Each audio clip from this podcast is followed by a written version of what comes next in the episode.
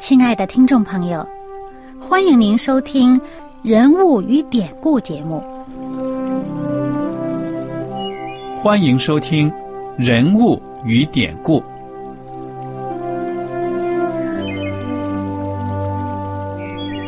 听众朋友们，当你读圣经的时候，不知道有没有过这样的想法？生活在几千年前的圣经人物。与我们这生活在二十一世纪的人有什么相关吗？那些古时候缔造了历史的伟人们，只是些令我们感叹而望尘莫及的对象吗？那些败坏了品德的小人和有负圣托的失败者，难道只是为了让我们嗤之以鼻吗？在这个人物与典故的节目里。我和小燕将与大家一起，通过圣经中的人物和他们的事迹，看看我们能从他们的故事中得到哪些启发，以便用正确的态度来对待我们每天所面对的生活和挑战，共同奔走天国的旅程。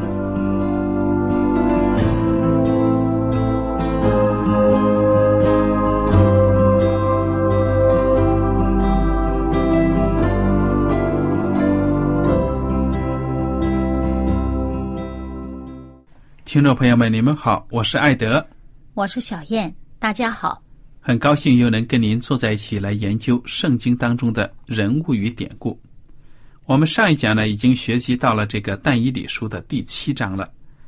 第七章呢，记载了但以理有一天晚上呢，在梦中看到的异象。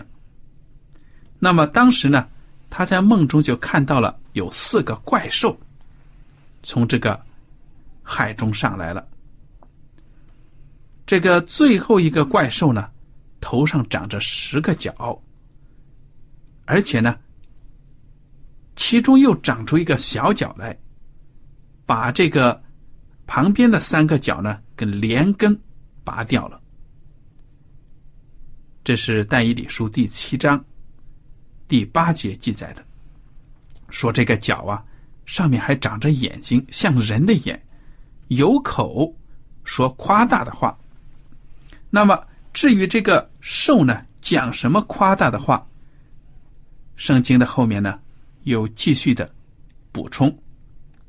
我们来看看这个第二十节啊，就讲到这个脚，他把前面的三个脚呢打落之后，说这脚有眼，有说夸大话的口，形状强横，过于他的同类。我观看。就是但以理观看，见这脚与圣民征战，胜了他们，直到亘古常在这来给至高者的圣民伸冤，圣民德国的时候，就到了。嗯，那么第二十三节呢，开始就是天使对但以理的继续的解释了。之前呢，这个天使已经告诉了但以理，这四个大兽呢，就是。世上要兴起来的四个王国，对不对呀？嗯。哎，第二十三节，那四立者这样说：第四兽就是世上必有的第四国，与一切国大不相同，必吞吃全地，并且践踏嚼碎。至于那十角，就是从这国中必兴起的十王，后来又兴起一王，与先前的不同，他必制服三王。第二十五节特别的重要，他必向至高者说夸大的话，必折磨至高者的圣民，必想改变节期和律法，圣民必交付他手一载、二载、半载。然而审判者必坐着行审判，他的权柄必被夺去、毁坏、灭绝，一直到底。国度权柄和天下诸国的大权必赐给至高者的圣民。他的国是永远的，一切掌权的都必侍奉他，顺从他。哇，这就是天使讲完了。嗯，第二十八节，那是至此完毕。至于我但以理，心中甚是惊慌，脸色也改变了，却将那事存记在心。嗯，我们刚才主要读到的就是这个第四兽头上呢长出了这个小角来，这个小角呢必向至圣者、至高者说夸大的话，而且还折磨他的圣圣名。嗯。对呀、哎，我们就想到了这个小角啊，是从罗马帝国可以说兴起来的一个权势，嗯。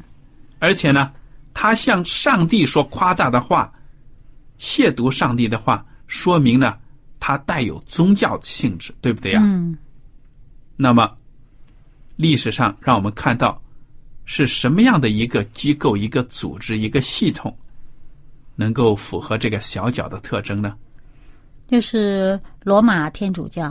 对了，因为罗马天主教会呢，它可以说呢是从罗马的帝国那里得到了权柄，因为在历史上呢，我们都可以查到，他曾经呢用他的手段，把这个欧洲兴起来的野蛮的部落呢、民族当中呢，有三个都给他除掉了，所以他后来呢就承继这个世俗和宗教的大权于于一身呢。政教合一，对了，那么迫害这个这个百上帝的百姓。对了，中我们在这个嗯历史上呢，历史书中大家都知道有一个词叫“黑暗的中世纪”，对不对啊？嗯那么这个可以说呢，在西方的世界一提到这个 Middle Ages 中世纪，哇，大家想到的都是宗教迫害、残酷的，可以说呢打压这个社会上的一些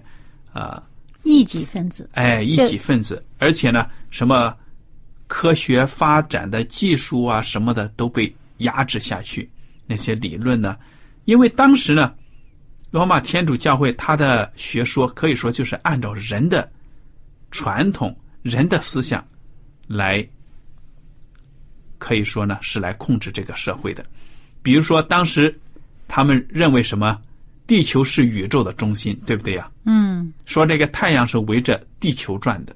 嗯当时的科学家有的就说这个太阳其实是一个星系的中心，太阳系的中心嘛，地球是围着太阳转哎。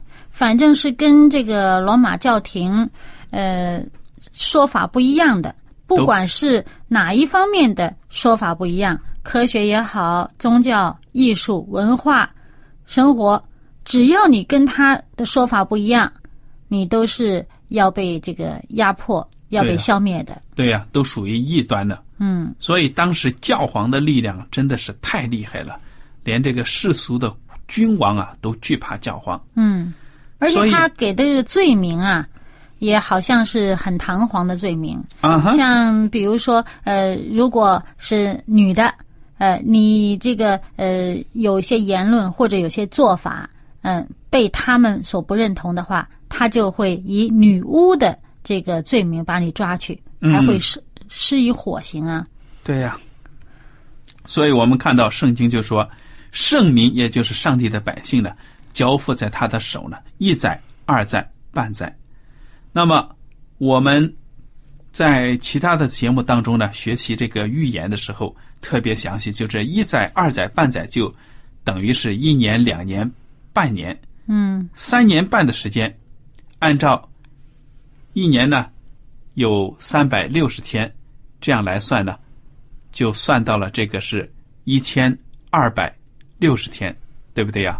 嗯那么在圣经当中，其他的章节我们也知道呢，当你学习预言的时候呢，这一天呢顶的是一年的时间，嗯所以这一千二百六十年呢，就真的是黑暗的中世纪，从那个罗马教会呢真正的兴起来，一直到教皇的势力呢受到了打击，开始没落的时候呢，可以说就一千二百六十年的时间。嗯，在这些年当中呢，上帝的圣言就是圣经啊，被蒙蔽了。嗯就是呃，由于这个罗马教廷的权势，那么使得这个圣经不能够在百姓当中流传。对呀、呃，百姓不可以看圣经。一旦被他们发现，呃，你手上有圣经的话，你就要付出这个生命的代价。对呀，他们的理由呢，就是说呢，解经的权利、读经的权利呢，是祭司、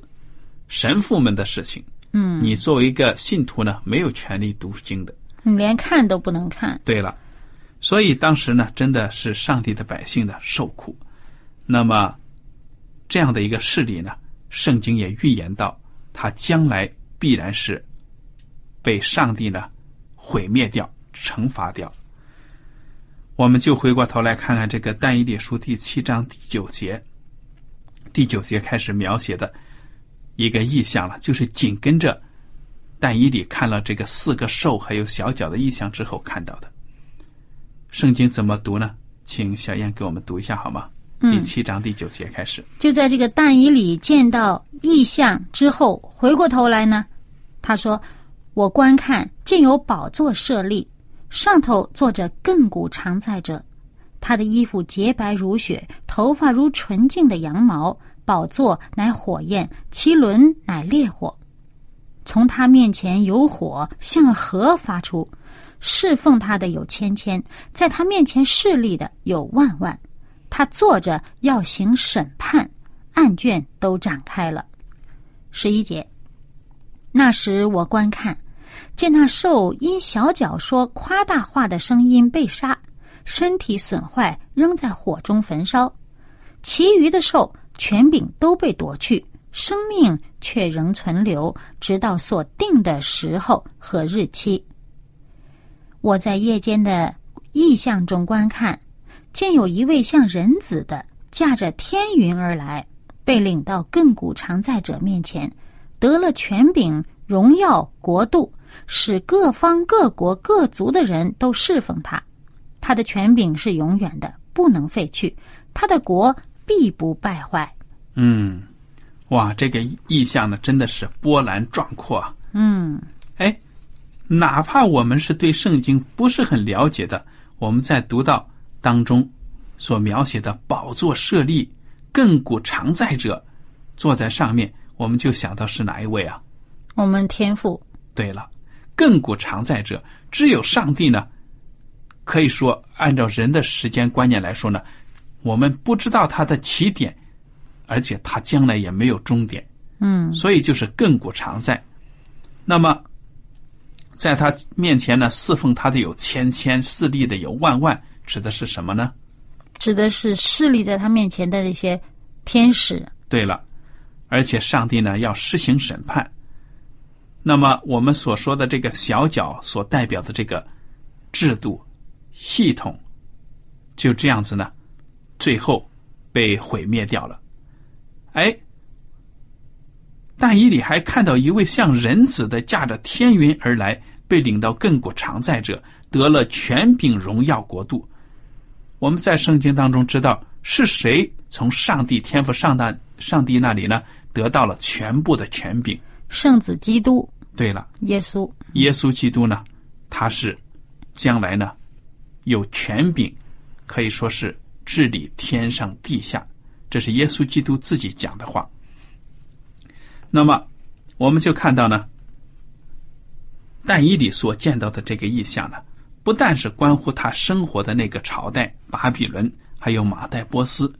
然后呢，又预言到了希腊呀、罗马帝国以及末世的时候。我们看到这个意象所跨越的时间呢，真的是非常的大，对不对呀？嗯。但伊里他看到这个意象之后呢，心中就是非常的惊慌。有的时候呢，我觉得他也并不完全明白具体将来会是什么样子，对不对呀？嗯，过于大的事情啊，人的脑子一时啊，就是明白不了这么多。对呀。所以呢，这个在第七章的最后一句话呢，但以理就说他把这事儿存记在心上。嗯哼。可能一时没有完全明白透，但是呢，放在心里边后边呢，上帝又给他另一个意象，结合着前面的意象，让他明白的更多一些了。嗯，那么好了。我想啊，我们就接着往下看了，来看但以理书的第八章了。在这第八章的时候呢，又过了两三年了。对了，但以理呢，又有一次呢，看到了异象。他当时呢，其实见异象的时候，甚至不知道自己具体在什么地点，对不对呀？第二节说，我见了异象的时候，我以为在宜兰省书山城中，我见异象又如在乌来河边。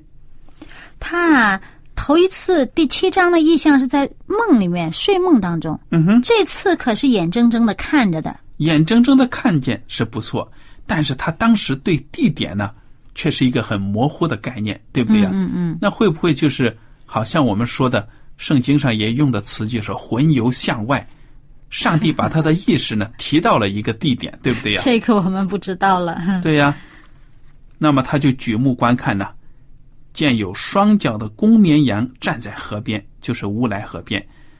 这公山公绵羊呢，两脚都高，这脚高过那脚，更高的是向后长的，更高的是后长的啊。先长了一个脚，后面又长出一个脚来，两个脚不平衡。哎，我见那公绵羊往西、往北、往南敌住，兽在他面前都站立不住，也没有能救护脱离他手的。但他任意而行，自高自大。先是这只公绵羊，第五节，我正思想的时候，见有一只公山羊从西而来，遍行全地，脚不沾尘。这山羊两眼当中有一非常的角，他往我所看见站在河边有双脚的公绵羊那里去，大发愤怒，向他直闯。我见公山羊就近公绵羊，向他发烈怒，抵住他，折断他的两脚。绵羊在他面前站立不住，他将绵羊住倒在地，用脚践踏，没有能救绵羊脱离他手的。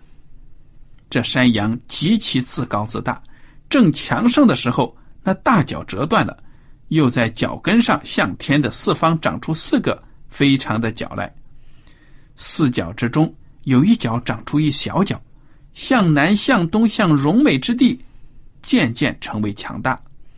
他渐渐强大，高级天象，将些天象和星宿抛落在地，用脚践踏，并且他自高自大。以为高级天象之君，除掉常献给君的藩祭，毁坏君的圣所，因罪过的缘故，有军旅和长线的藩祭交付他，他将真理抛在地上，任意而行，无不顺利。哇，这但以理看的这个意象挺复杂的啊。嗯，哎，还好，他又听见有天使跟他讲话了，对不对呀？嗯，十三节。我听见有一位圣者说话，又有一位圣者问那说话的圣者说：“这除掉长线的翻祭和施行毁坏的罪过，将圣所与军旅践踏的意象，要到几时才应验呢？”他对我说：“到两千三百日，圣所就必洁净。”哇，你看，在这意象当中，模模糊糊还听到人谈话，谈到了一个数字，一个日期，对吧？两千三百日，其实我觉得他不是很模糊啊，他看意象是看得很清楚。他至于最对这个地点不清楚呢，我觉得呢，从他这个文字叙述上讲呢，他以为他是在这个书山城里面，但是这意象当中的这个地点呢，好像又是在河边。嗯嗯，所以这人的地点和他看到的意象的场景呢是不一样的。其实我自己感觉呢。这个做梦见异象，这个的确是很奇妙的经历。嗯嗯，你就好像我们自己做梦，有的时候我们真的不知道这个地点在什么，我们就感觉好像在什么地方，对不对呀？但实际上自己还在床上呢。嗯，而且呢，他听见一位圣者说话，说不定他模模糊糊在异象当中呢，根本就没有看见这个天使，只是听见两个人在对话，都有可能啊。嗯，告诉他这个内容了。对了，那么。这个意象呢，的确是让但以理呢非常的困惑。我们感谢上帝呢，就是说他在圣经当中呢，不但给了我们意象，而且把解释的内容都告诉我们了。嗯，如果上帝不解释的话，让我们自己凭空去想，哇，那都不知道扯到哪里去了，对不对呀？哎，上帝呢要启示人一个意象啊。他给你这意向，他就是有目的性，是要让你明白的。嗯，否则的话，他就不会给你。对呀，所以，如果我们好像得到了一个呃有点像意象这样的东西，但是呢，又不知道上帝给我们的心意是什么，一方面就像单一理似的求求明白，否则的话呢，上帝如果不想让你明白，他不会给你这个意向的。那么有可能，如果你求不到上帝让你明白，很可能这个意象就不是上帝那儿来的。你要警惕，跟上帝从通过圣经给我们的教导，是不是你所想的这个意象是不是有冲突？对呀，所以有的时候呢，我也收到信件，有弟兄姐妹说：“哎呀，我做了一个梦啊，怎么怎么样，怎么怎么样。”但是呢，不知道什么意思。其实我觉得呢，真的有的时候呢，我们不要曲解。不要强解，因为呢，我们真的不知道我们所做的梦啊，或者得到的一个什么感觉，是不是真的是来自上帝的？嗯，这一点要小心。而且圣经上也说的很清楚，有些事情是从我们的私欲来，有些事情呢是从迷惑我们的那个恶者来。对了，所以呢，这个大以里他就求明白，他实在很想明白。你看十五节，他就讲：“我大衣里见了这意象，愿意明白其中的意思。”嗯哼，而且他想明白，明白到呢，后来甚至生了病了。对呀。然后上帝就派使者告诉他了。对呀。这个但以理呢，很想知道他所看到的意思，这个意象代表什么。你说他是很有聪明智慧的，他都不强解，他是求上帝把意思告诉他，对吗？对，而且这个从但以理书早前我们看到那个第一章、第二章的时候就已经讲，他有这个上帝的灵在他里面，他能够明白意象，能够解梦，他都不会自己乱来，他不凭着自己来，就是上帝让他怎么解他就怎么解。对了，好了，我们看到呢，这个第十五节到。十七节就讲到了，上帝呢叫加百列一位天使呢来给这个但以理解释意象的这个意思。十八节，他与我说话的时候，我面伏在地沉睡，他就摸我，扶我站起来说：“我要指示你恼怒临完必有的事，因为这是关乎末后的定期。”你所看见的双脚的公绵羊就是马代和波斯王，那公山羊就是希腊王，两眼当中的大角就是头一王。至于那折断了的角，在其根上又长出四角，这四角就是四国，必从这国里兴起来，只是权势都不及他。这四国末时犯法的人罪恶满盈，必有一王兴起，面貌凶恶，能用双关的诈语。他的权柄必大，却不是因自己的能力，他必行非常的毁坏，事情顺利任意而行，又必毁灭有能力的和圣民。他用权术成就心中的，成就手中的诡诈，心里自高自大，在人坦然无备的时候毁灭多人，又要站起来攻击万军之君，而至终却因却非因人手而灭亡。所说两千三百日的意象是真的，但你要将这意象封住，因无关乎后来许多的日子。于是我但以理昏迷不醒，病了数日，然后起来办理王的事务。我因这意象惊奇，却无人能明白其中的意思。你看，但以理从加百列这里呢，就听到了对意象的解释了，说那公绵羊长着两脚的公绵羊，就是马代和波斯，对不对呀？这跟前边这个第七章的又有关联了。对呀，那个熊旁跨而坐，哎，那旁跨那翘着腿坐呢，那就是一条腿高一条腿短。这里还说呢，前面圣经也讲说这公绵羊的不平衡，双脚长得一个大一个小。嗯，后面的大，那么就是马代和波斯呢兴起的时候，其实波斯就取代了嗯马代了。那公山羊呢，就是希腊。帝国了，希腊王。那么头上呢，这只脚，就是指的亚历山大大王了。嗯，他这个脚断掉之后呢，就长出四个脚。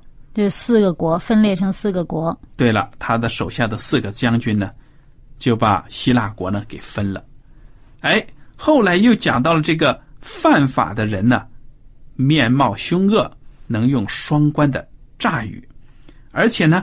用的这个词句跟前面描写小脚的一样，嗯又必毁灭有能力的和圣民，嗯心里自高自大，要站起来呢，攻击万军之君。那万军之君是谁呀、就是天上的上帝。万王之王，万军之君，那就是上帝了。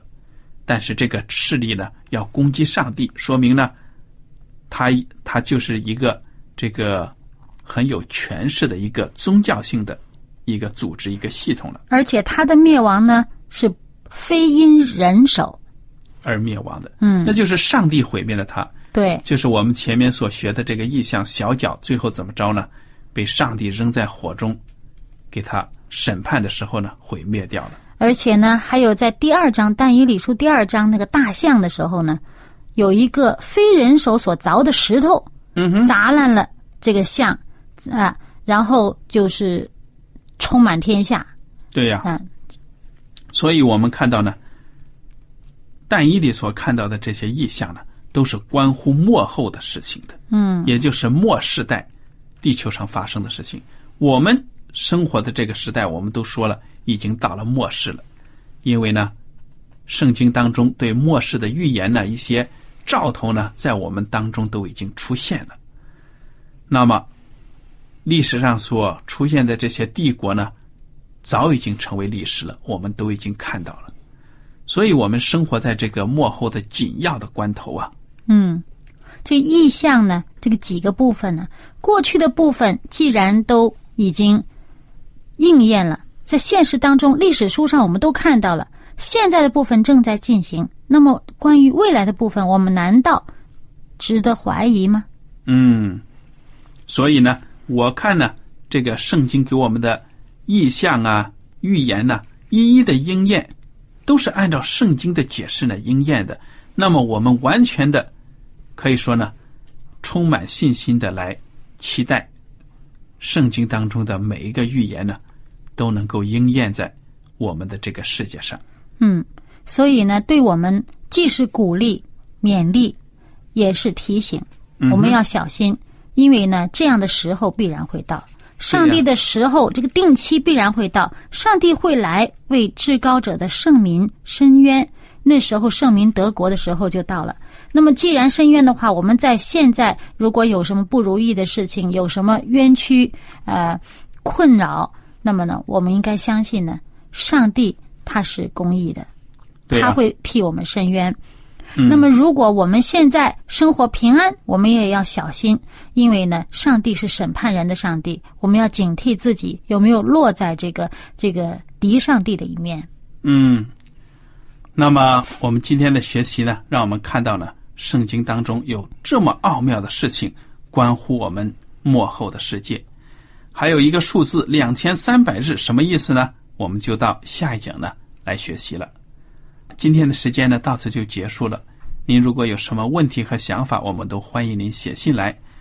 好了，艾德和小燕，感谢您今天的收听，我们下次节目再会。再会。喜欢今天的节目吗？若是您错过了精彩的部分，想再听一次，可以在网上重温。我们的网址是 x i w a n g r a d i o 希望 Radio，或是找旺福村也可以找到。